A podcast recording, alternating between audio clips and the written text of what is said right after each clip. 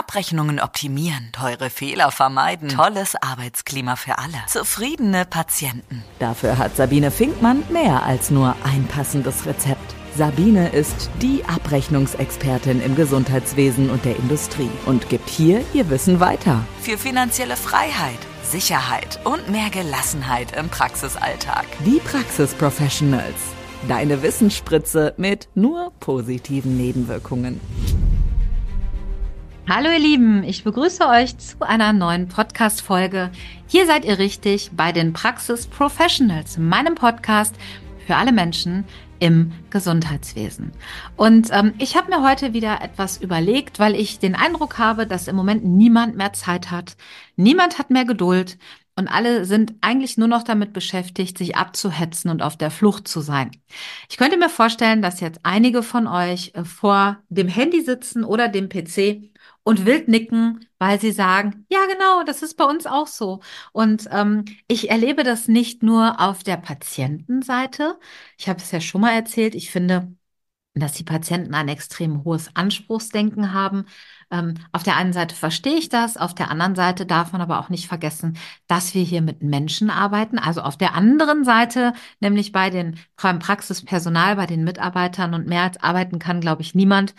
Und ich würde mal behaupten, dass die Menschen, die im Gesundheitswesen tätig sind, vor allem Menschen sind, die Menschen mögen und äh, sehr, sehr gerne auch für Menschen etwas tun wollen. Deswegen denke ich an der Stelle immer, Wahnsinn, was müssen wir alle eine Geduld haben. Und ähm, ich denke dann, warum sind die Menschen einfach so ungeduldig? Warum sind alle eigentlich so abgehetzt?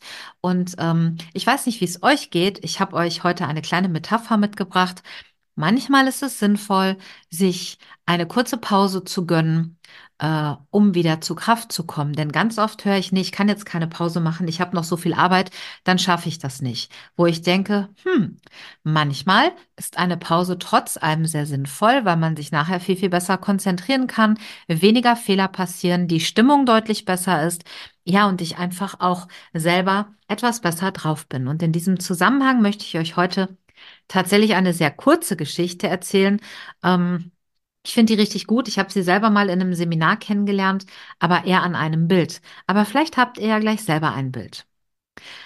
Zwei Männer spalteten den ganzen Tag lang Holz. Der eine, der arbeitete ohne Pause durch und hatte am Abend einen ansehnlichen Stoß Holzscheite zusammengehackt. Der andere hackte 50 Minuten, ruhte sich dann jeweils 10 Minuten aus und trotzdem war sein Stoßholz am Abend viel, viel größer als bei dem anderen. Hä, wieso hast du denn mehr als ich? fragte der Erste seinen Kollegen. Und der Kollege antwortete, warum? Weil ich mich in jeder Pause nicht nur ausgeruht und Kraft getankt habe, sondern auch meine Axt geschärft habe. Die eine oder andere Person von euch wird diese Metapher wahrscheinlich schon kennen. Äh, und gleichzeitig ist es so, dass wir im Alltag auf diese Dinge so gar keine Rücksicht nehmen.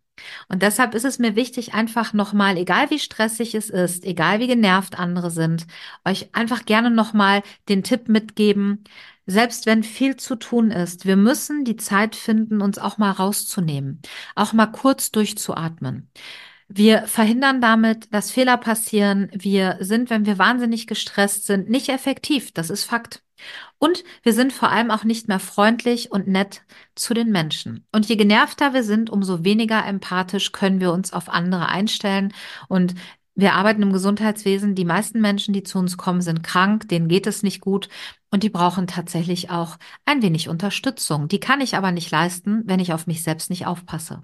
Wie heißt es so schön? Zuallererst muss es mir gut gehen, damit ich für andere Menschen da sein kann und anderen Menschen helfen kann. Also vielleicht hilft euch diese kleine Metapher ein klein wenig dabei, meine Sekunde darüber nachzudenken, wie gehe ich eigentlich mit mir um und wie arbeite ich eigentlich wirklich und ist das zielführend oder betreibe ich gerade Raubbau? Denkt immer dran. Auch ihr müsst eure Axt schärfen. Auch ihr braucht zwischendurch eine Atempause, damit ihr diese Arbeit schafft.